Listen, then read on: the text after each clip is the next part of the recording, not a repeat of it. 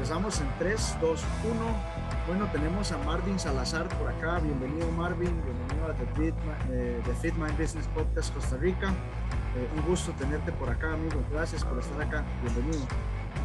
Eh, muchas gracias, licenciado. La verdad es que César, es un gusto estar acá con vos eh, para que la gente conozca un poco más de mí, para ver si nos podemos inspirar un poco, para que empecemos este año 2022 hablando de fitness, para que vean esto como un tema normal y que lo hagan parte de su vida, no que sea como, como algo que tengo que hacer día a día, como una obligación, sino algo que estoy esperando y deseo hacer desde que me despierto, que sea parte de mi vida, que me mejore mi, mi día a día, que la verdad esto es un estilo de vida, no es como algo que tengo que hacer porque me lo dice el doctor o porque lo dice el nutricionista, sino la verdad es que es algo que ya tiene que ser parte de nosotros, así como tomar agua, como respirar, movernos, es algo que, que realmente tiene que ser parte de nuestro estilo de vida.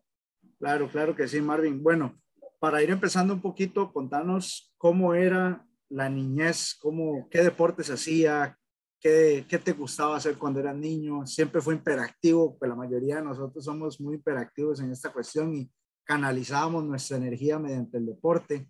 Contanos un poquitito. Bueno, yo desde pequeño, la verdad es que eh, era como gordito. Mi papá, en preocupación a esto, lo que trató fue siempre como inculcarme un deporte. En este caso, el deporte que me inculcó fue el motocross. Eh, corrí ocho años motocross hasta llegar ya a una casi profesional, casi ya élite, que digamos que era MX2 en ese tiempo ocho años hasta que me retiré, ya estaba presentando serias lesiones, serios golpes ya muy serios que realmente no me estaban gustando porque era parte del deporte, pero para mí no era como lo que yo quería en ese momento. Ok, ok. ¿Y cómo conoció el deporte en sí después de que dejaste la motocross? ¿Te, te metiste en algún otro deporte? No sé, el fútbol, que es muy popular en Costa Rica, o el básquetbol o te fuiste directamente al CrossFit o cómo fue, cómo fue esa iniciación? Bueno, la verdad es que eh, sí estuve como en demasiados deportes, la verdad es que tuve como la oportunidad de, de saber para qué era bueno y como para qué no, entonces estuve de fútbol, voleibol, básquetbol, entonces estando en los deportes, ahí como que fui viendo qué era lo que me gustaba, qué era lo que no, ya luego como cansado un poco de los deportes de, de equipo, que, era, son los de fútbol y eso, que era algo más individual. Entonces no, no, tenía como una idea, me dediqué más como a, a lo que fue gimnasio, ya buscando la estética. Eh, y pues ya estando en el gimnasio, pues un primo me dijo como que fuéramos un día a una clase de CrossFit. La verdad es que me llevó a hacer mi primer clase de CrossFit sin saber que ese día mi vida cambiara a lo que hoy, a lo que hoy ya depende mi vida, de ser algo a lo que uno fue a, a probar un día, a que seis años después ya sea de algo de lo que uno vive, pues la verdad es que es algo que uno en ese momento ni se iba a imaginar. Claro, claro, fue una, un cambio totalmente que no se espera. Eh, ese día que usted llegó a esa clase de CrossFit, ¿qué fue lo primero que le impresionó? Que lo que me impresionó es como que la, como que la competitividad. La soy una persona súper competitiva, entonces para, para este deporte hay que ser súper competitivo. La verdad es que eh, desde que yo llegué, yo quería ganar los workouts, eh, quería ponerle demasiado, yo me acuerdo que en algunos momentos hasta quería hacer la clase dos veces porque, porque realmente tenía demasiada energía y quería darle durísimo con todo el mundo. Entonces, eh, creo que lo que más me impactó fue la competitividad que requiere este deporte. Claro, cuando usted fue esa primera vez a esa clase, ¿usted ya estaba físicamente bien o estaba gordito? ¿Cómo estaba usted físicamente? Eh, yo ya tenía dos años de salir al gimnasio, la verdad, eh, me gustaba mucho correr. Salía todos los días a correr entre 5 a 10 kilómetros. Entonces tenía como buena resistencia, buen aire, además de que hacía pesas, tenía buena estabilidad, buena musculatura para lo que era el momento, que en ese momento pesaba 75 kilos, no estaba mal. Eh, eh, entonces, tenía muy buena condición, la verdad. Entonces, para mi primer clase de CrossFit no me fue tan mal. Muy bien, muy bien, porque la mayoría de gente cuando lo llevan a una clase de CrossFit de, van completamente desconocen el tema, no saben a lo que van y muchas veces la gente tiene ese miedo, ese temor de que, de que no vayan a poder aguantar esa clase, de que no vayan a poder este, completarla y es lo que la mayoría de gente pues tiene ese temor y no saben que en las clases de CrossFit, si usted viene empezando, pues nosotros le hacemos un scale, le adaptamos el workout a esa persona. Entonces es importante también comentarles a todos los oyentes que tal vez no conocen mucho del CrossFit, de que también pueden llegar a una clase de CrossFit sin el miedo de que los van a llegar a reventar, ¿no? Todo es un proceso, para eso hay este workouts escalados y, y hay workouts RX, y si tuviera que todavía escalarse más el workout, escalarse me refiero a, a modificarlo, pues se le hace, porque la idea es, o sea, de un box es repartir o dar salud a los demás, ¿verdad? A las, a las personas que llegan a ese gimnasio. Y mucha gente tiene ese miedo, ese temor de ir a probar un CrossFit porque lo que han escuchado es, uy, no, es que eso es durísimo, uy, no, es que ahí me lesiono, uy, no, es que esto, y siempre son excusas, ¿verdad? Entonces es bueno aclararlo a, a, los oyentes que tal vez no conocen mucho de la disciplina, de que todo eso se puede hacer. Claro, digamos, uno como dueño de, un box ya, ya ha tratado con personas que llegan de tal vez de un gimnasio queriendo algo nuevo, pero no se atreven a probar el CrossFit, ya que muchas personas dicen, no, eso es durísimo, súper intenso, te lesionan. Y pues también hay como, eh, ¿cómo le digo?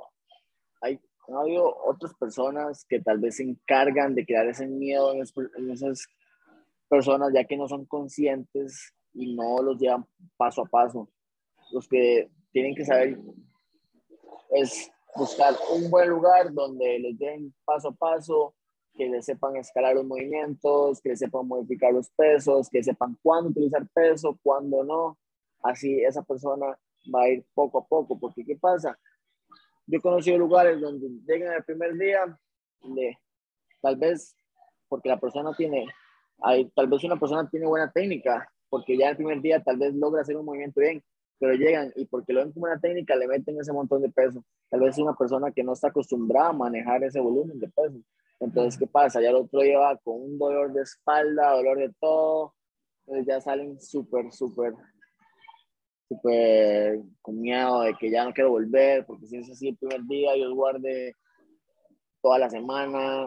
Entonces, también hay varias cosas que tienen que ser, son parte del proceso de una persona nueva, de saber el volumen que puede manejar, las repeticiones, el tipo de ejercicios, para que esa persona logre llevar un avance poco a poco y, y no tirarlo o abotagarlo de ejercicios que nunca ha hecho, que el cuerpo no está preparado realmente para, para soportar esa cantidad de trabajo. Entonces, yo siento que a las personas hay que llevárselas poco a poco y más cuando realmente nunca han hecho nada en su vida, porque de eso depende si la persona va a continuar o no haciendo deporte. Todo depende de, su iniciación en esto, qué, qué tan bien lo trataron y qué tan bien enseñaron.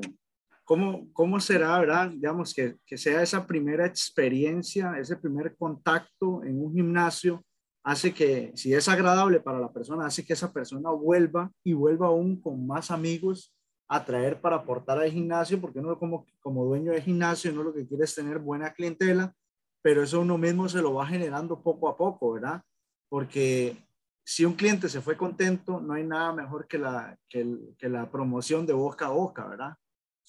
Entonces eso lo va a ayudar un montón más a jalar más clientes en el, en el negocio que uno quiere. Entonces, que tenga una buena iniciación, un primer contacto positivo con el gimnasio para que esa persona se sienta alegre, se sienta contento. Uy, hoy voy a mi segunda clase de cross y la verdad que la primera me trataron súper bien, me supieron eh, escalar los movimientos, me supieron ayudar con los pesos, porque cuando una persona inicia a entrenar, no sabe ni qué pesos puede hacer, no, sabes, no sabe cuántas puede hacer.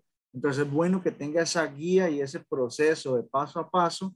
Conforme el, el cliente va mejorando, pues va, va a ir poco a poco adaptándole el peso un poco más, pero sí siempre es importante ese primer contacto que tiene el cliente con el dueño del gimnasio o con los coaches, ¿verdad? También. De hecho, para mí, bueno, para mí, yo nunca, de experiencia propia, no sé decirlo, pero sí conozco muchas personas que le tienen miedo al gimnasio, más bien le tienen miedo como a las personas, no sé, como que cuando vienen tienen miedo que se burlen de él, pero cuando llegan al CrossFit y conocen la comunidad y ven que, que el workout, tal vez algunos terminaron y lo que hace es apoyar a los que no han terminado, esto hace como que nos une más.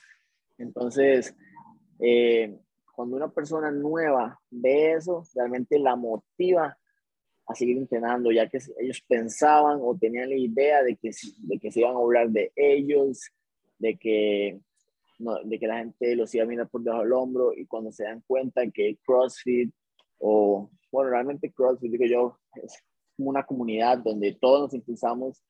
Eh, la verdad es que las personas terminan súper enamoradas de lo que es este deporte. Claro, claro, eso es muy bonito que las personas pues se logren, logren sentir ese nivel de pertenencia, que pertenecen a una comunidad de, de fitness y eso somos nosotros, ¿verdad? Ahora, queremos hablar un poquito también eh, sobre negocios, ¿cómo se llama tu empresa? Bueno, eh, mi se llama Run Fitness, está ubicado aquí en el costado sur del estado de Ricardo Zaprisa, justamente al lado del estadio. Entonces, cuando se vengan a dar una vuelta por el estadio, nada más vean hacia el frente y ahí vamos a estar ubicados. Súper, invitadísimos para que se lleguen por ahí. Eh, ¿Y vos qué estudiaste a nivel profesional? Bueno, cuando yo empecé a estudiar, lo que yo estudié como carrera principal fue eh, farmacia. Yo soy licenciado en farmacia. Ahí entonces mientras iba estudiando farmacia, eh, me fui enamorando del CrossFit, fui eh, conociendo más del CrossFit, empapándome más sobre el CrossFit y eso me ha llevado a hoy a tomar la decisión como de trabajar en el CrossFit, a pesar de que yo, de que yo terminé mi, mi licenciatura en farmacia. Eh, me gusta más como esta parte en la de desempeñar mi, mi vida en lo que es el CrossFit. Claro, y el impactar a personas de manera positiva es, es muy diferente a diagnosticar pastillas, a diagnosticar salud, ¿verdad? Muy distinto, dar una solución para las enfermedades, a, a una solución para el dolor. Claro, claro. Cuéntame un poquito sobre cinco cualidades que debe tener un líder cinco cualidades que debe tener un líder.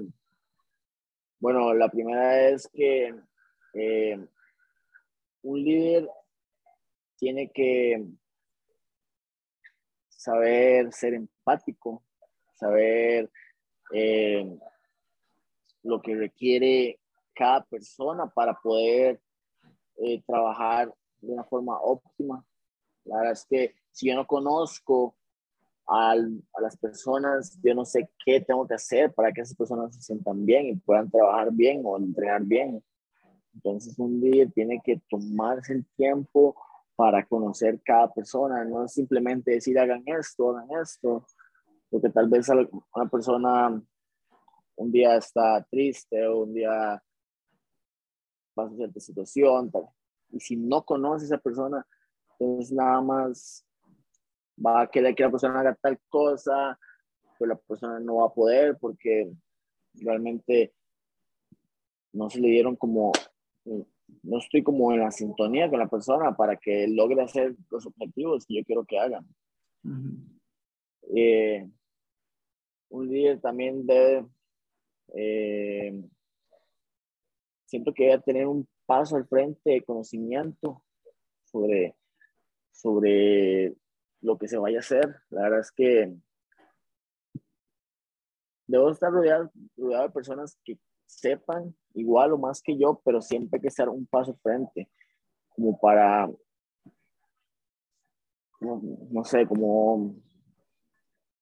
Eh, bueno, ese punto sí me hace un poco difícil en ese momento. No, hay problema, no hay problema. Ese líder debe, debe tener este, a esa persona que, que también lo apoye, porque uno como líder necesita tener personas que, que lo ayuden a uno a poder salir adelante, ¿verdad? A veces una, una persona cree que porque uno es coach, head coach, uno tiene la solución a todo, pero a veces también nosotros mismos necesitamos el apoyo de otras personas. A veces realmente no andamos eh, motivados al 100%, tal vez tenemos un problema, tal vez estamos enfermos. Y la verdad es que un líder también debe, debe tener y dejar tener el apoyo de otras personas. Claro, dejarse guiar o dejarse eh, entrenar por otras personas que tal vez hayan pasado por los momentos donde uno también ha pasado y que lo ayude a salir adelante de, esos, de esas situaciones y para usted poder ayudar a su comunidad o a su tribu también, ¿verdad? Entonces tenemos empatía. Un líder necesita estar, ser empático con las demás personas para entenderlos y poderlos ayudar. Un líder necesita tener a otro líder de la, de la mano para que te ayude a poder guiar a tu tribu. Nos vamos por dos, llevamos dos. ¿Qué otra cosa debe tener un líder? Otra cualidad.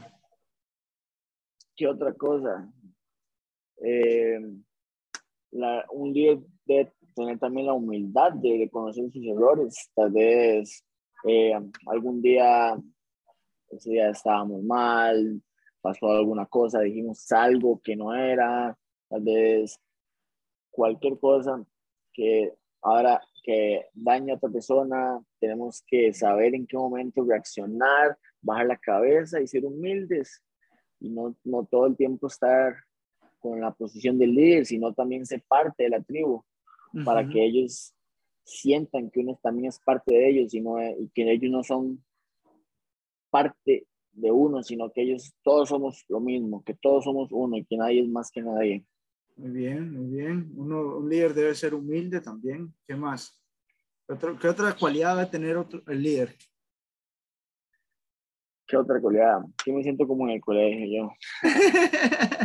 no, no, no. Vamos a irlo, vamos a irlo haciendo juntos. ¿Qué le parece? Eh, un líder, hablamos que debe tener empatía, que debe tener un líder a la par que lo ayude a guiar a, otra, a las personas o a la tribu que uno mismo pueda ayudar. Eh, necesita ser humilde. Un líder, siento yo, a mi manera de pensar, que un líder también tiene que aprender a escuchar ¿verdad? Aprender a escuchar porque muchas veces la gente nada más oye en lugar de escuchar y no es lo mismo, ¿verdad?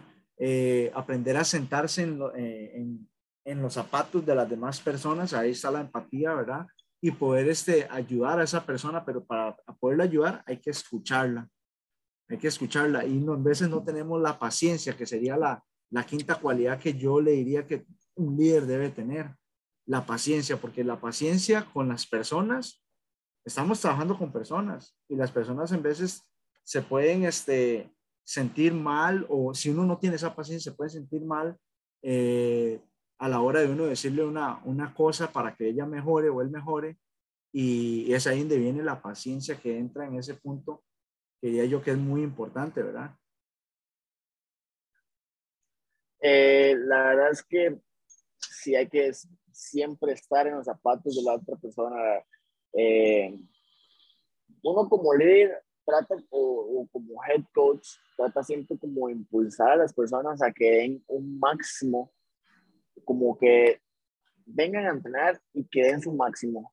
Pero hay días en que las personas realmente no pueden. Entonces ahí es como cuando hay que conocer a las personas, porque cuando a nosotros nos, nos interesa realmente un cliente, una persona, nosotros sabemos cómo llegarle, cómo qué día pueden o no dar su máximo, si están bien, si no, porque realmente al conocer a esa persona, tomarnos el tiempo para saber cómo es la persona, eh, nos va a ayudar a, a mejorar todo eh, lo que es el, la hora de entrenamiento, que se sientan bien, que logren dar su máximo. Y lo mejor de todo es que logren ver resultados, porque si, si una persona viene a un box y su head coach lo ve nada más como un cliente más, siempre los, es como, hola, fulanito, y eso es lo que tiene que hacer y listo, pero realmente no se preocupa por cómo se siente,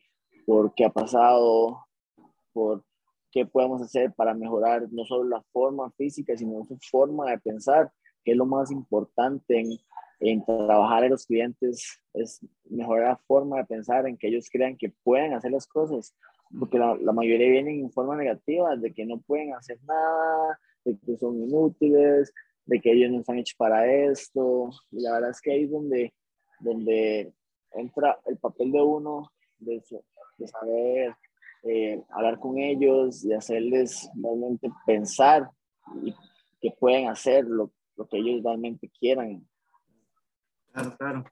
Ahora, ¿tienes algún mentor hoy en día a quien seguir o alguien ahí que usted siga en redes sociales o que o que o personalmente que usted conozca que te ayude a tu crecimiento profesional, tu crecimiento personal, espiritual, familiar?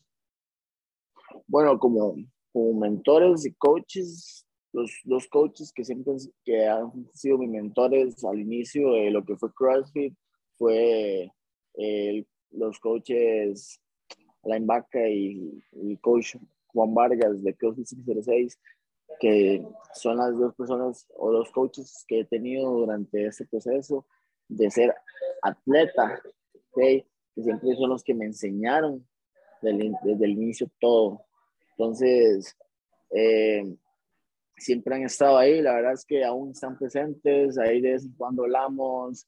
Eh, con el que más hablo es con Alain Baca, que la verdad es una persona que mentalmente es muy buen coach. Eh, logra, yo estaba en competencias súper frustrado y él logra levantarme, pero es desde de lo más bajo, del, de profundo de la tierra y me logra llegar a lo más alto. La verdad es que es un buen coach, uh, sabe, sabe cómo llegarle a uno mentalmente a su potencial, a su mejor potencial. Tiene ese tacto humanista que puede tocarle a uno y que sabe cómo exponenciarlo para dar uno el máximo. Sí. Eh, ahora que hablabas de competencia, ¿qué es lo que pasa por tu mente cuando estás en una competencia antes de iniciar?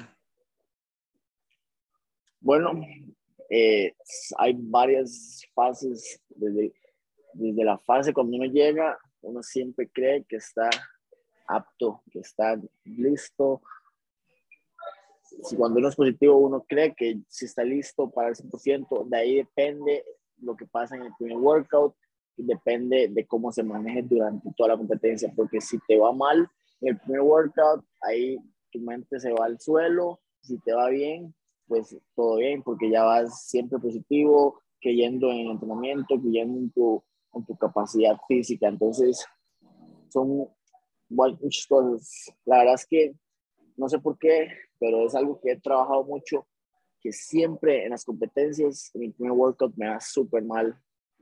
Y es algo como que siempre tengo que luchar porque empiezo al revés, empiezo súper mal y tengo que luchar para llegar al podio.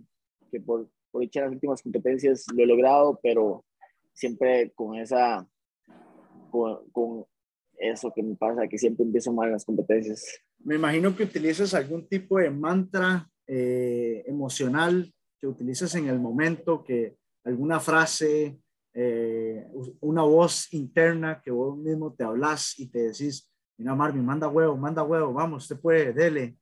¿Cómo es ese yo interno tuyo que utilizas cuando, cuando te va mal durante la competencia en el primer workout?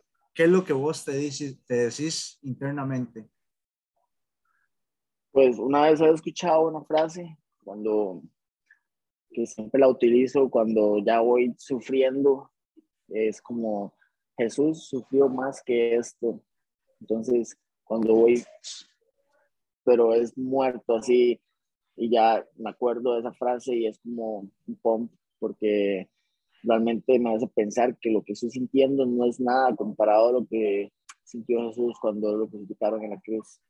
Ok, ok. ¿Qué enseñanzas te ha dejado el competir en todas las competencias a nivel nacional que has hecho, a nivel internacional? ¿Qué es, lo, qué es la enseñanza más importante que te ha dejado para tu vida como atleta y también como coach que pudieras compartir con nosotros?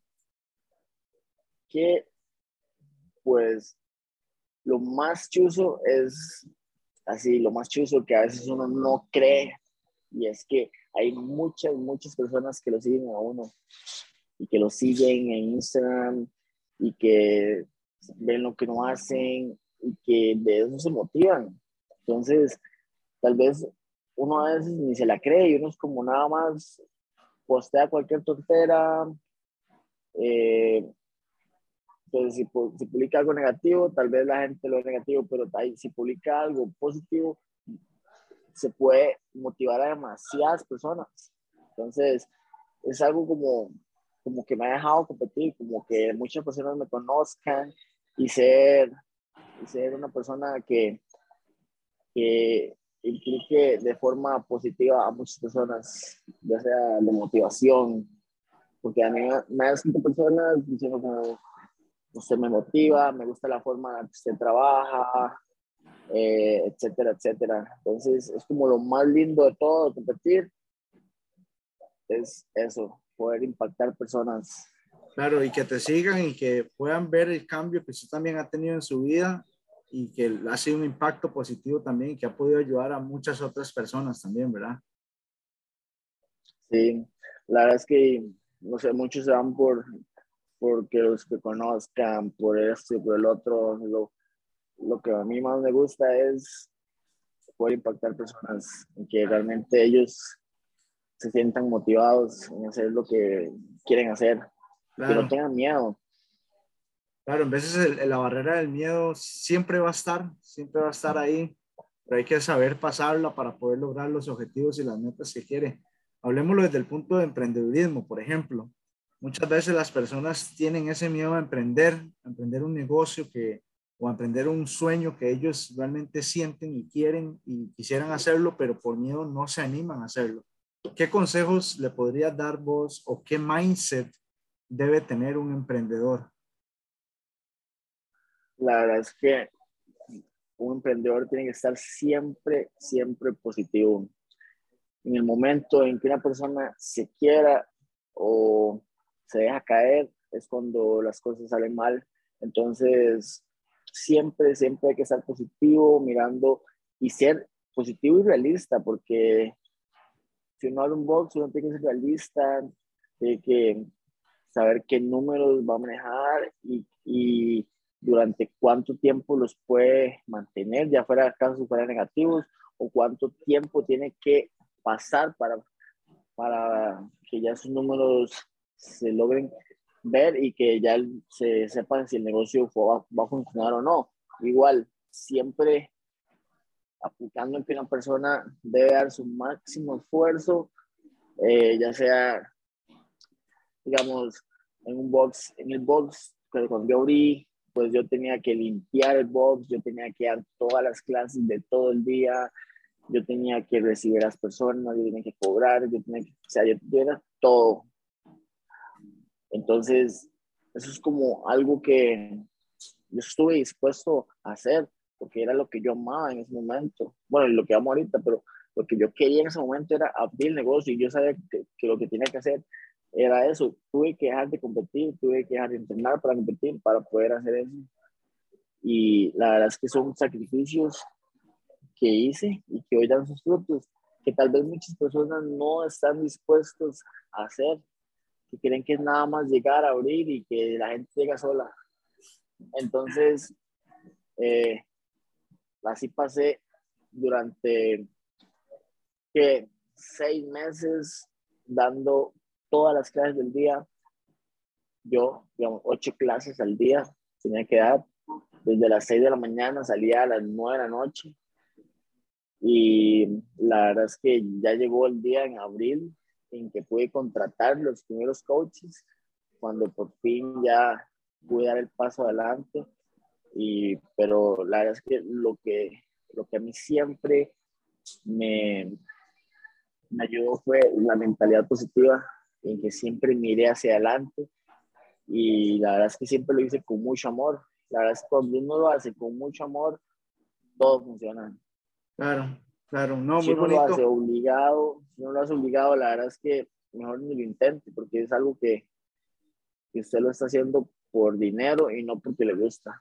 Claro, cuando uno persigue un sueño, eh, uno tiene que aprender a sacrificar muchas cosas, uno tiene que tener mucha paciencia, tiene que ser siempre positivo, eh, ponerse, poner todo en las manos de Dios, eh, tener esa paz mental para usted poder tomar las decisiones adecuadas para el negocio.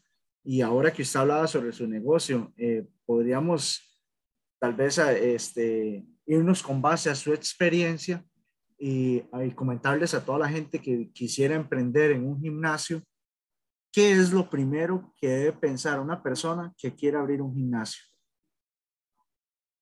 hablemos ¿Qué es lo primero? Un bots, un bots. Ajá. ¿Qué es lo primero que debe pensar esa persona? Bueno, eh, depende de si el gimnasio va a ser un extra o si va a ser su entrada principal. Ahí, ahí también va el esfuerzo que la persona le va a poner. Eh, pero lo primero que debe pensar es como, como lugar, la competencia, eh, y si realmente esto es lo que me apasiona, porque, porque hay, yo conozco lugares donde tienen el box como por por tenerlo, como, ok, nada más por el orgullo de tener un box. Entonces, ni les importa a la gente, todo ah, tienen abierto ahí, eh, tratan mal a los clientes, no les dan la atención que deben tener. Entonces, para que un negocio realmente eh, funcione, lo que debe empezar es realmente si esto es lo que quiero, si realmente es lo que me apasiona y qué tan y qué estoy dispuesto a hacer y qué no. Bueno, lo primero que dijiste eh, para, para, poder abrir un negocio, un bots específicamente, es el lugar, la competencia y que si estoy dispuesto a sacrificar un montón de cosas por eso. ¿Y qué entrada va a ser? Si va a ser la entrada principal o va a ser como un extra. Ahora, ya tenemos el lugar, ya, lo, ya logramos identificar la competencia. ¿Qué sigue? ¿Qué sigue? Bueno, ya hablando como en serio, bueno, algo que me ayudó a mí es, fue a no ver a la competencia. Eh, la mayoría de gente se preocupa por qué está haciendo el otro box, qué hace el otro box, qué, qué tiene el otro box. La verdad es que yo siempre me preocupé por, por mí, por, por mi servicio, por hacer, por hacer las cosas bien, porque la gente se sienta cómoda, porque la gente se sienta parte del box, ¿entiendes? Que la gente tenga ese, que cuando digan algo, no sea que lo dijeron y ya, sino que yo les puse atención, si me dijeron, hey, Marvin, eh, mira que tal vez sería mejor si, de consejo, si hicieras tal cosa. Y entonces tal vez uno les pone atención y ya ve la situación y tal vez tiene razón, entonces uno lo aplica. Entonces esa persona se va a sentir feliz porque fue su, lo que dijo fue tomado en cuenta. O cosas así. Entonces, eh, la verdad es que siempre me preocupa el 100% por los clientes siempre, y todavía lo hago, yo les escribo semanalmente a los clientes eh, que cómo están, les pregunto cómo se sienten, eh, aunque tenga los números que tenga ahora de, de clientes, a la mayoría siempre les escribo aparte sobre cómo se sienten, cómo les ha pasado el box, que si es, y hasta cuando estamos aquí en el box y lo logro ver, siempre me quedo hablando con ellos, un ratito con cada uno, y, siento que eso ha sido la diferencia de, de, que ellos sienten que son parte del box y no son un número más. Eh, no es, no es un símbolo de dólar o colones, que es lo que la mayoría de gente piensa. Ok, entonces estamos primer paso es conseguir el lugar, hablamos que después ver la competencia. El segundo paso, eh, usted mencionó que, que no hay que ver a la competencia, o sea, tenerla identificada, pero no hay que ver qué está haciendo la competencia, pero específicamente... Hay que estar seguro de, de, de lo que da uno. Cuando uno está seguro de lo que uno da, uno no se preocupa por los demás. Uno realmente hace su trabajo y los resultados llegan solos. Hablemoslo así, específicamente, después de que ya usted hizo todos esos pasos, sigue lo que es la compra de materiales, ¿verdad? ¿Con cuántos materiales debería empezar un bot que viene iniciando, digamos, esas personas que vienen emprendiendo? Hablemoslo, es que, necesitaría barras, mancuernas, discos. ¿Cuál sería tu idea para? De ahí viene, de ahí viene el problema, porque eh, bueno, yo en esta parte soy un poco delicado lo que dicen, porque yo ya soy como un atleta de competencia, entonces mi, mi box está, está preparado para competir. Tiene todas las máquinas necesarias, todos los pesos que se utilizan en competencias, entonces es full equipado. Entonces, eh, la verdad es que para mí abrir un box en estos tiempos marca la diferencia es la calidad del equipo y la cantidad de equipo. Entonces, y también la calidad del lugar, qué tan limpio se mantiene, que visualmente es súper importante cómo se ve, creo que es algo que me ha ayudado mucho, que visualmente eh, logré que se viera de una forma muy bien el box pero la verdad es que el equipo es súper importante. De ahí, vea, aunque suene feo, las personas, aunque no utilicen ciertas máquinas, ellos quieren verlas ahí. Quieren ver que el box tiene todas las máquinas. Quieren ver que en el box hay todo. Aunque no utilicen ni la mayoría, ni la mitad de las cosas, a la gente le gusta eso y es súper, súper importante, la verdad, el equipo en un box.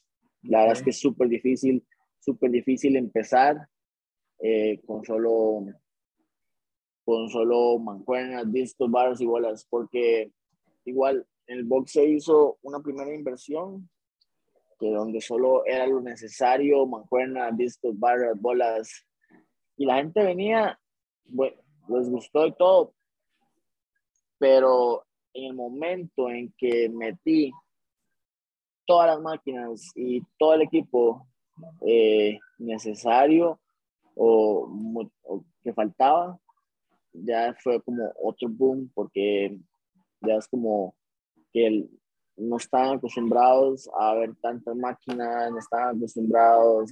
Entonces, la verdad es que eso es como lo que hace la diferencia. Entonces, en esos tiempos, la verdad es que sí cuesta mucho emprender porque eh, ya empezar con unas barras.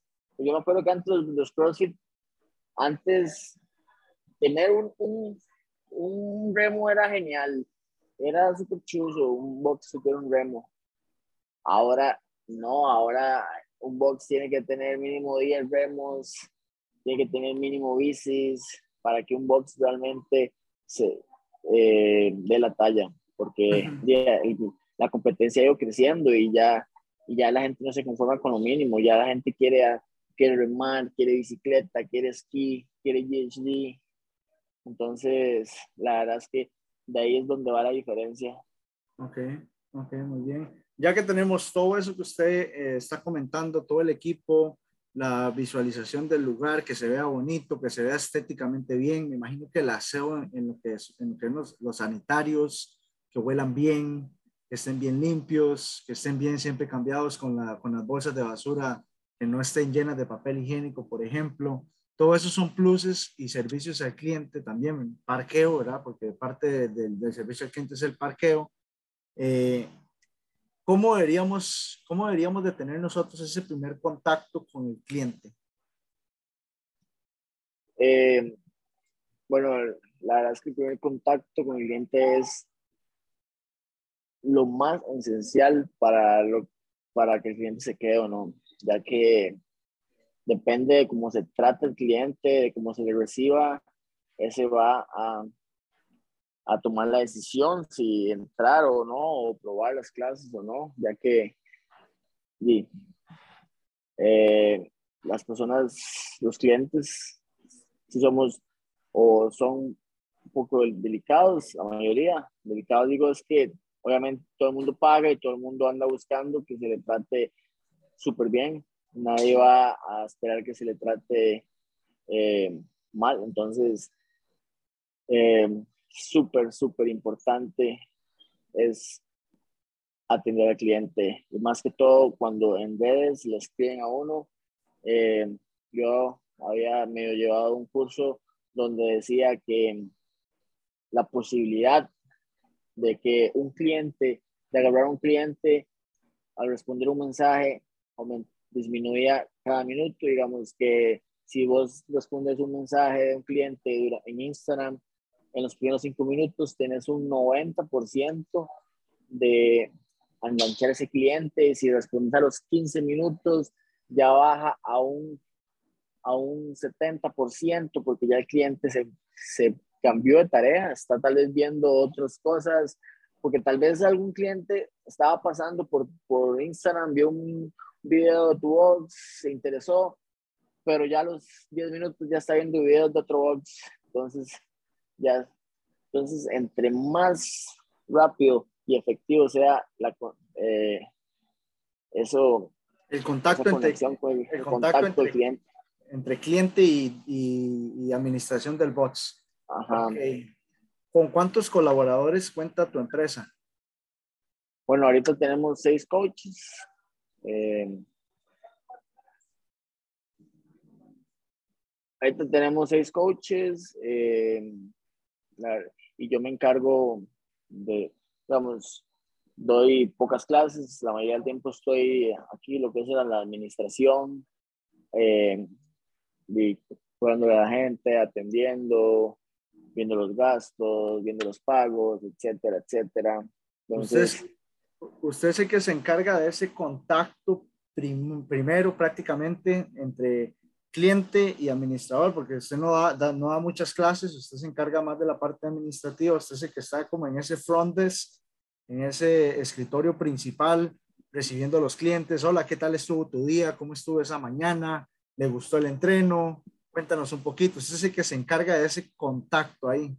Sí, yo soy el encargado de eso. La verdad es que es como un, un papel súper importante en el box y la verdad es que he sido como muy celoso en eso y no he querido darle como la tarea a alguien más. Entonces me, me, he encargado como de, de llevar eso yo, yo mismo que se encarguen otros de coachar las clases y usted se encarga principalmente de hacer crecer el negocio. Muy bien, ok. Tal vez muchas personas eh, tomen la decisión de hacerlo como usted lo está haciendo porque creemos de que otra persona no va a poder hacerlo como nosotros quisiéramos hacerlo o no va a tratar a ese cliente como nosotros quisiéramos que lo trataran. Tal vez es correcto, tal vez uno va, si contratamos a una persona, esa persona pues está ahí por el dinero tal vez no le interese tanto como, como recibir a la persona como uno quiere recibirla, darle el amor y la atención que la persona se merece. ¿Qué podemos hacer nosotros para poder mejorar en el ámbito deportivo? Hablemoslo como atleta. Eh, ¿Qué podemos hacer? La verdad es que solo con una palabra lo puedo decir y es ser obsesionado. La verdad es que la única forma de, de que podamos ser buenos y no ser uno, uno más del montón es ser obsesionados con todo. Ser obsesionados con la comida, comer bien, obsesionadamente, eh, entrenar bien, obsesionadamente y obsesionadamente algunas personas piensan que es eh, que si entrené mal, ya, ya me siento mal. Sino, sino es que cumplo con mis entrenamientos, que cumplo con mis horas de dormir, que cumplo con mis comidas, que cumplo con comer bien, etcétera, etcétera. Y la verdad es que eh, es la única forma de poder, de poder lograrlo. Si no... Ser, obsesionado ese. Ajá. Muy bien, muy bien. Ok, ¿qué podemos hacer nosotros para poder mejorar en el ámbito de negocios? Eh, ¿Qué podemos hacer para mejorar? Pues hay que ser una persona de mente abierta, muy, muy abierta, puesto que no, la mayoría de personas siempre tenemos una mentalidad de que creemos que haciendo las cosas de esta manera es como debe ser y es como es y punto, pero realmente lo que hay que hacer es de mente abierta, siempre estar preguntándole a las personas qué tal, cómo se sienten, si hay algo que tenemos que mejorar, si hay algo que, si hay algo que ve que le gustaría cambiar, si hay algo que... ¿Entiende? Porque normalmente la mayoría de personas es como, no, así está bien y así va a estar bien. Y tal vez no vemos que las personas tienen, se están quejando por algo, que la mayoría de clientes no lo dicen, nada más lo dejan pasar, pero realmente siempre hay que estar encima del cliente, preguntándole que, que si hay algo que podemos mejorar, si hay algo, etcétera, si hay algo que les gustaría a ellos que el box tuviera, si hay algo que el box les gustaría que mejorara, qué tal los coaches, si hay algo en que uno puede mejorar. Son tantas cosas que uno tiene que estar encima que no se pueden dejar pasar. Claro, tener ese feedback del, del cliente hacia, hacia, la parte de administradores para poder mejorar, ¿verdad? Como, como dueños de, de, una empresa. Ser humildes y recibir los feedbacks. La verdad es que eh, también he pasado por un momento en que no he querido preguntar feedbacks por miedo a que, a que digan algo malo o que... Entonces, la verdad es que sí hay que estar muy de mente abierta para poder mejorar. Ok, muy bien. Y hablemoslo desde la parte familiar, ¿cómo podríamos nosotros mejorar esas relaciones intrafamiliares? Interfamiliares, bueno, ya es más complicado porque ya eso va más allá, pero todo depende, como las familias todos tienen, eh, todos tienen como cosas distintas en la mente, cada quien en su mundo, es muy difícil que todos estén conectados. Por ejemplo, a un box todos vienen porque todos quieren eh, entrenar, pero en la casa tal vez yo quiero entrenar, tal vez mi hermana quiere ver películas, tal vez mi papá quiere el fútbol. Entonces es como muy difícil como estar todos en la misma sintonía. Le, digo por, porque así ha sido en mi familia, tal vez en otras familias ha sido como que todos son más unidos, que todos quieren lo mismo, que todos son un amor, pero realmente en eh, parte de familia siempre ha sido como difícil de que todos tengan como la misma mentalidad y que todos trabajen hacia, hacia el mismo rumbo. Ok. ¿Qué tan importante es entender la psicología humana y el comportamiento humano para poder trabajar en equipo? Pues la verdad es que la psicología es el motor. La verdad es que sin una buena psicología no hay capacidad física que aguante. Todo está en la mentalidad. Si yo puedo ser el, puedo ser mejor que Rich Froning, pero si mi mente, pero voy, compito y no, no, no doy ni el 50% porque me da miedo fracasar, me da miedo, etcétera.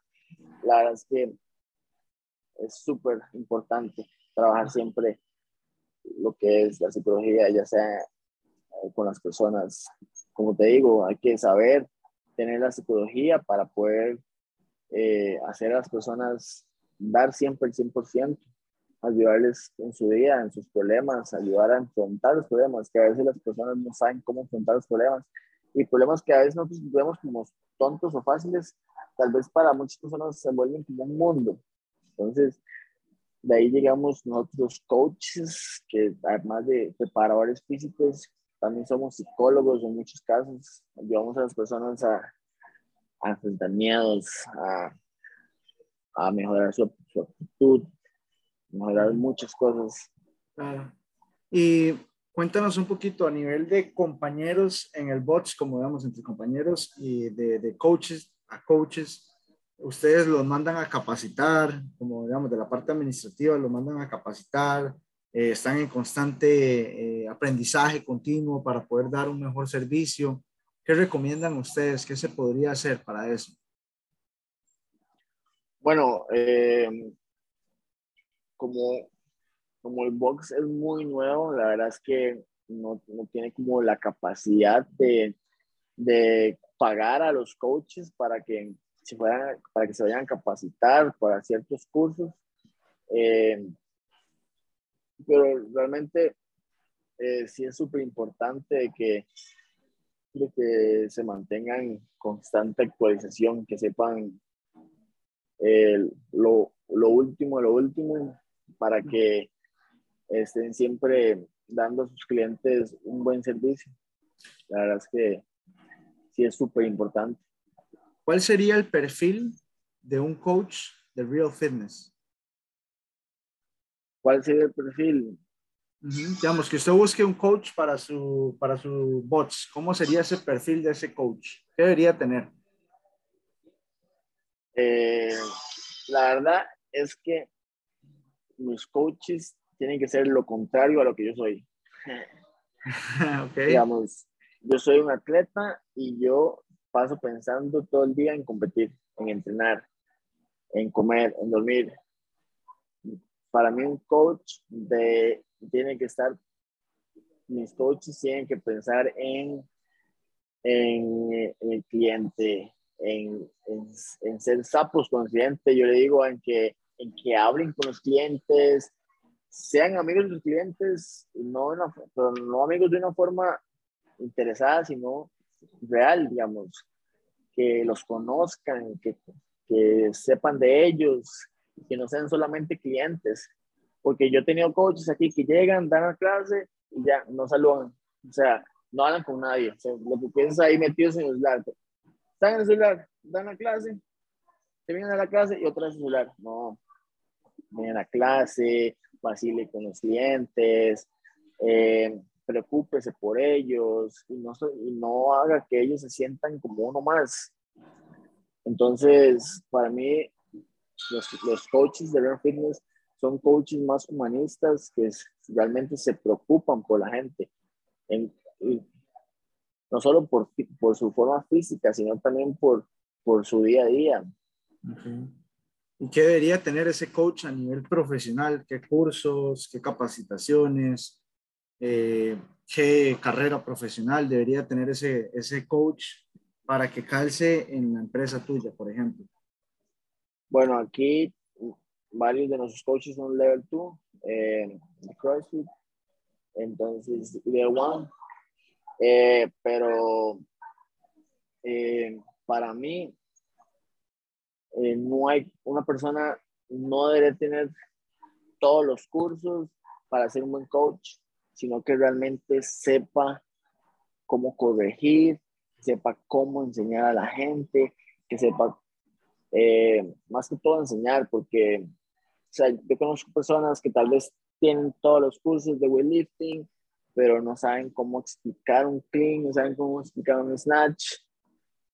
Entonces, más que todo busco en su forma de explicar, más que, en otras cosas. Además de que, de que eh, los coaches tienen que enseñar y corregir. Los coaches no, no tienen que saber a programar, no tienen que saber, obviamente me gustaría que supieran y que fueran autosuficientes, pero para eso me tienen a mí como líder, que yo soy el que, les, que los guío. Entonces, eh, con que sepan con que sepan cómo corregir y explicar los movimientos de una forma que las personas se sientan agradable y que entiendan, pues me vas. Ok, perfecto, perfecto. Eso es, eso, digamos, es importante conversarlo porque tal vez algunos oyentes están en, en la búsqueda de, de, encontrar un coach para su bots, están en ese proceso que usted antes nos comentaba que que estuvo seis meses dando la clase, era el que limpiaba, era el que daba la clase, era el que daba el servicio al cliente, era el que recibía, el que despedía, era el que hablaba. Y uno, uno, ¿verdad? Uno tiene, se cansa de hacer todo, como le dicen, soyla. Entonces, tal vez muchos, muchos este, dueños de gimnasios en este momento estén buscando coaches y por eso queríamos tener una pequeña referencia, más o menos en qué es lo que usted se fija para contratar a, a un coach en su watch. Y realmente le agradecemos su aporte. Ahora, ¿cuál crees que ha sido el desafío más grande que has tenido en tu vida? Desafío más grande. La verdad es que he pasado por varias cosas, pero como siento como que siempre he tenido el apoyo de las personas para, para poder eh, competir o contra todo, contra lo que se venga. Entonces, no siento como que haya un, desafío, como que tenga que, que haya sido súper difícil de... Siempre he contado, gracias a Dios, con la gente para, para todo. Ok, ok. Eh, ¿Qué es lo que más te motiva en tu vida? Mis metas, la verdad es que mis metas son las que me hacen despertar día a día. Hasta desde dormirme temprano hasta despertarme y venir a entrenar. La verdad es que las metas, si no tuviera metas, la verdad mi vida no sé qué sería. Okay. Eh, en este momento mi meta es competir la otra semana en Guadalajara, entonces desde que me despierto, lo primero que pienso es, tengo que ir a entrenar porque la otra semana compito.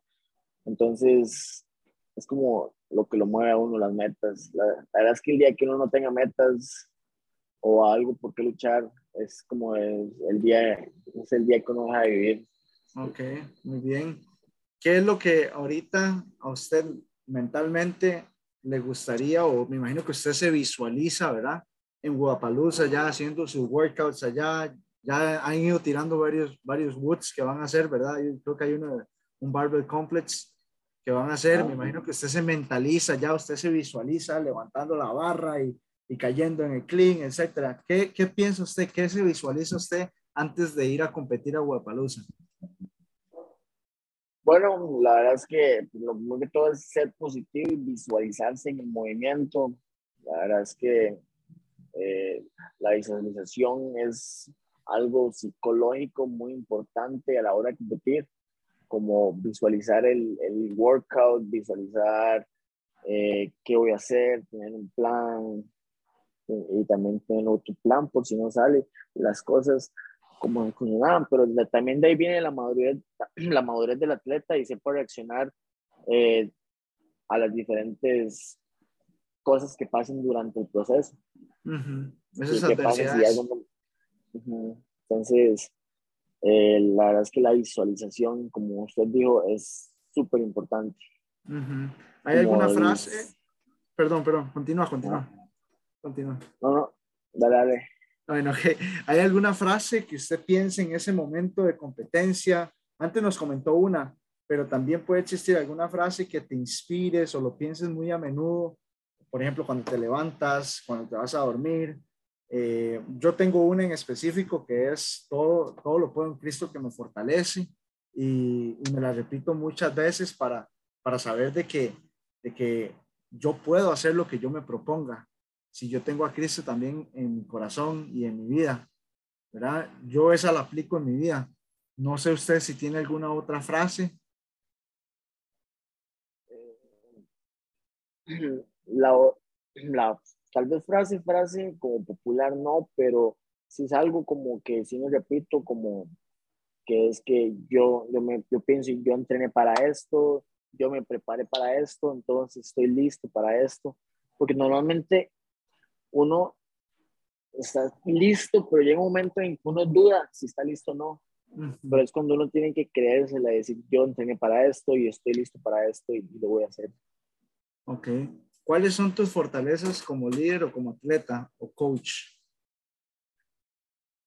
¿Cuáles son mis fortalezas eh, como líder o coach? Y la verdad es que soy muy persuasivo. Que sé cómo llegar a la gente para que logre llegar a esa capacidad física, ya que sé cómo, cómo entrarles, digamos, cómo hablar, cómo, cómo persuadir para que ellos crean en ellos mismos, que es súper importante. Entonces creo que eso es lo más importante en una persona, que ellos crean en uno también. Es como, digamos, eh, el nivel de atleta ayuda mucho a que las personas vean que realmente lo que uno aplica funciona. Entonces, poder tener esa capacidad de que las personas crean en uno es súper importante. Ok, ahora vamos a irnos al otro lado de la moneda. ¿Cuáles son tus debilidades y cómo podríamos ponerlas a trabajar para poderlas mejorar? ¿Cuáles son mis debilidades? Mis debilidades es que a veces, eh, a veces, eh, o la mayoría de veces, creo tener la razón. Entonces, entonces, sí, pues, sí, me, sí soy una persona que le gusta que le digan los feedbacks, pero en muchas cosas también me gusta tener siempre la razón. Entonces, es como un problema que a veces crea. Ok. ¿Cuál cree que es el mayor desafío para un atleta después de haberse retirado? Eh, después de haberse retirado, es como encontrar algo nuevo que les llame la atención, como algo nuevo para tener metas, tener sus metas y, es como, como lo más importante, buscar algo que a uno llame la atención y poder disfrutar. Disfrutar el proceso. ¿Cuál es el deportista favorito tuyo a nivel, a nivel mundial? De CrossFit,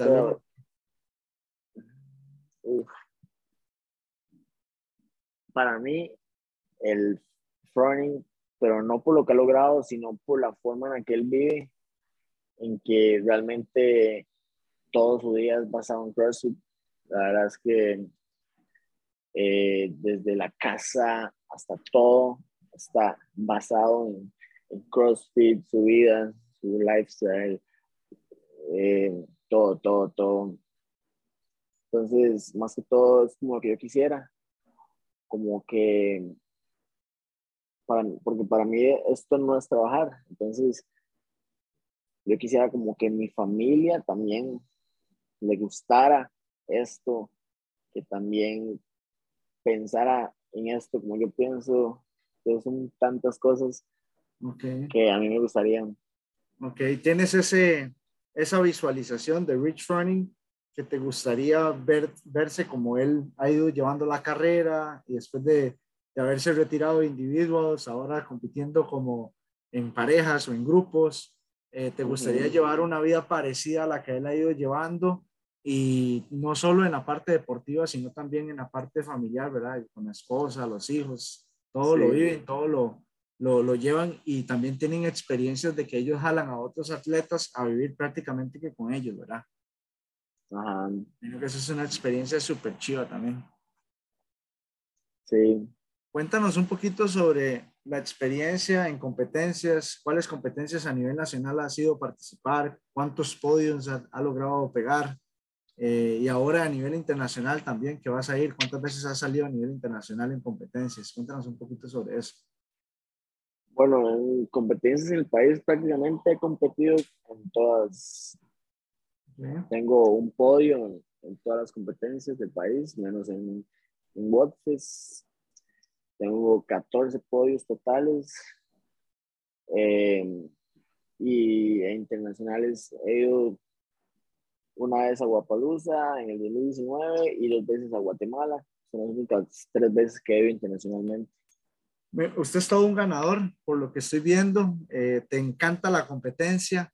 ¿Cuál es esa mentalidad de ganador que hay que tener para poder ser tan competitivo, para poder este, ir no solo a participar a una competencia, sino a ganar? Porque esa es una cuestión mental también que hay que trabajar muy fuerte ¿cuál es ese consejo que usted le podría dar a todos esos atletas que vienen empezando o tal vez ya atletas que están en el, en, en, el CrossFit Nacional, eh, que usted le podría dar para que tengan ese espíritu de ganar y no vayan solo a participar, sino yo vengo a ganar? ¿Qué le puede dar usted ese consejo? Y lo más importante es creérsela. La verdad es que creer que uno es capaz es súper importante.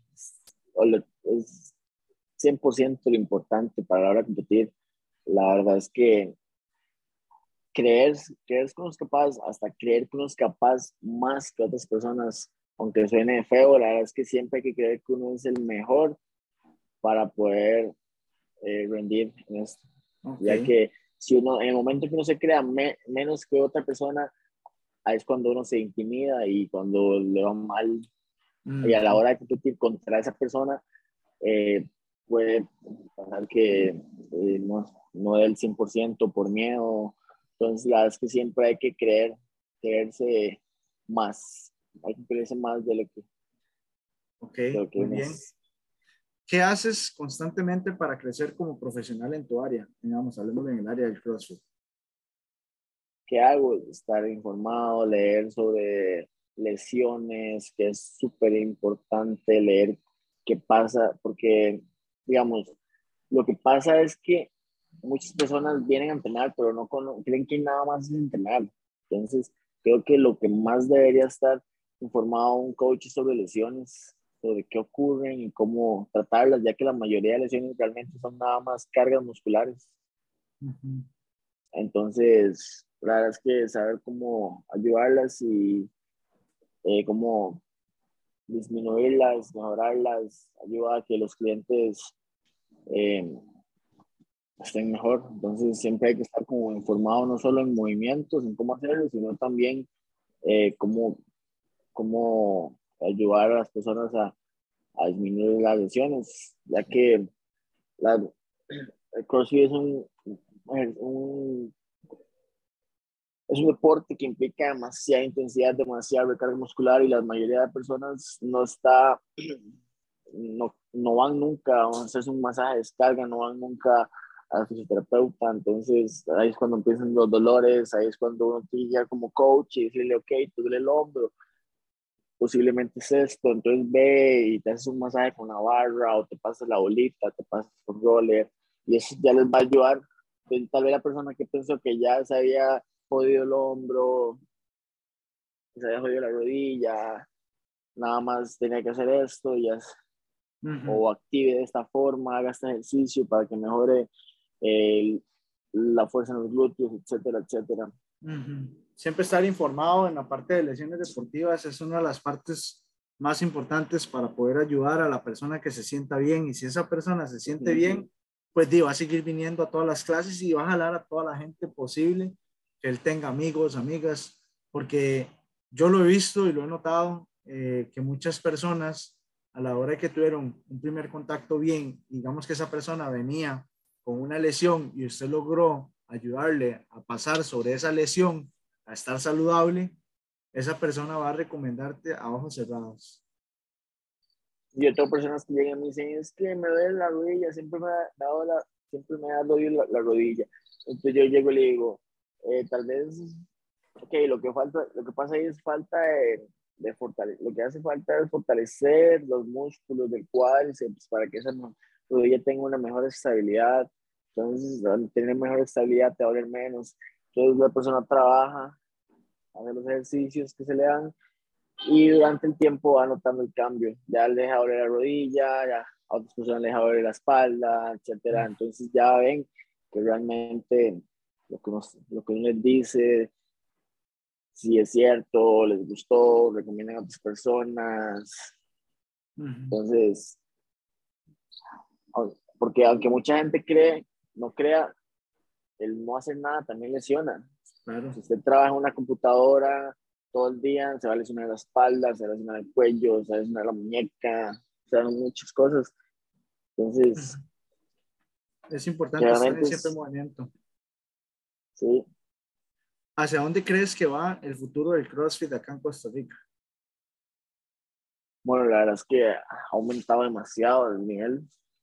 Eh, Entonces, creo que ya casi vamos a poder llegar a un nivel élite mundial, CrossFit Games, ojalá. ¿Usted cree que existe algún desafío en hacer crecer la comunidad CrossFit en el país? ¿Algún desafío? Pues... ¿cuál, sería ese desafío que exista en la comunidad del CrossFit en el país para poderla hacer crecer y, llegar a esos games, por ejemplo, o impactar aún a más personas, que más gente haga, haga CrossFit a nivel nacional? Mm. Y el desafío es más que todo monetario, que ninguna persona o la mayoría de personas no tienen la capacidad económica para realmente dedicarse a esto, porque para poder llegar a games hay que entrenar mínimo seis horas al día. Y la verdad es que una persona que cumpla un, un horario de trabajo no puede, no puede mantener ese entrenamiento, ya que es súper pesado. Igual, el, si, igual, si una persona trabaja ocho horas y dice, ok, entreno tres en la mañana, voy a trabajar y tres en la noche, igual va a ser súper cansado, entonces no va a poder no poder dar siempre su 100, entonces el desafío es como que en ese país todo es fútbol y si no es fútbol, eh, una persona sobresale en otros deportes porque no tienen la capacidad económica para poder sobrevivir dedicándose a eso. ¿Usted cree que tengamos mejor nivel ahora, hoy en día, en este momento, en enviar más atletas a los CrossFit Games? ¿Cuándo será el día que podamos ver atletas en CrossFit Games? Hablemos no solo uno, una vez perdida, sino dos, tres, cinco atletas por año. Pues está difícil porque son, digamos, para poder dedicarle el tiempo a eso, sí, sí, tener, son, la mayoría son personas como yo, que son tal vez dueños de boxes o, o coaches, que realmente pasan todo el día en el box entonces, como va a ser muy difícil ver eso. Ok, ok. Bueno, pero a futuro podemos, podemos tal vez presenciar un poquito más el nivel de Costa Rica ha ido subiendo uh, comparado como era hace tres años, cuatro años, es diferente ahora. Eh, entonces creemos que sí podemos llegar en algún momento, hablemoslo aquí a cinco años, a tener por lo menos cinco atletas por año, tres atletas, eh, creo que el nivel aún así en Latinoamérica también ha ido aumentando y por ende el nivel de acá ha ido aumentando también. Eh, ahora, Marvin, ¿cómo te podemos encontrar en, en, la, parte de redes sociales? ¿A dónde te podemos localizar? Eh, en, en, San José nos dijiste, ¿dónde tenés el bots? no sé si tenés algún correo electrónico, un, el email o tenés este, un número de teléfono para que te puedan localizar toda la información que quieras compartir para que alguien que quisiera... Bueno, eh, el box está ubicado en, Tibás, San Juan de Tibás, a la par del estadio. Lo pueden encontrar en Instagram como Real Fitness CR. Me pueden buscar a mí como MarCF74, también en Instagram. Marvin Salazar también. Eh, entonces, ahí si desean enviar un mensaje al WhatsApp, sería el 8515-2480 para que guarden su clase de prueba en lo que es el box, para que vengan a, probar las, instalaciones, las clases, los coaches, a ver qué tal, si es realmente lo que les gusta. Entonces, súper, súper contentos de recibir a las personas. Excelente, Marvin. Ahí, chicos, para los que quieran contactarme, súper feliz de... Súper bien, bueno, le agradecemos enormemente a Marvin por el tiempo, el espacio, eh, por ser eh, sincero con nosotros y conversar un ratito sobre la parte de emprendedurismo, la parte eh, deportiva que él tiene, todo el feedback que él tiene, toda la parte de competencia. Le agradecemos muchísimo y algún otro día vamos a estarlo contactando otra vez para hablar sobre otros deportes, para hablar sobre otros temas como lo es el entrenamiento deportivo, como lo es el entrenamiento de fuerza, el entrenamiento funcional, el entrenamiento en competición, eh, ahí lo vamos a estar tocando el pie y Marvin, le agradezco un montón de verdad. Muchísimas gracias por todo el tiempo y espero que tengas un excelente día. Mucho gusto, César. Estamos hablando. Excelente, muchas gracias.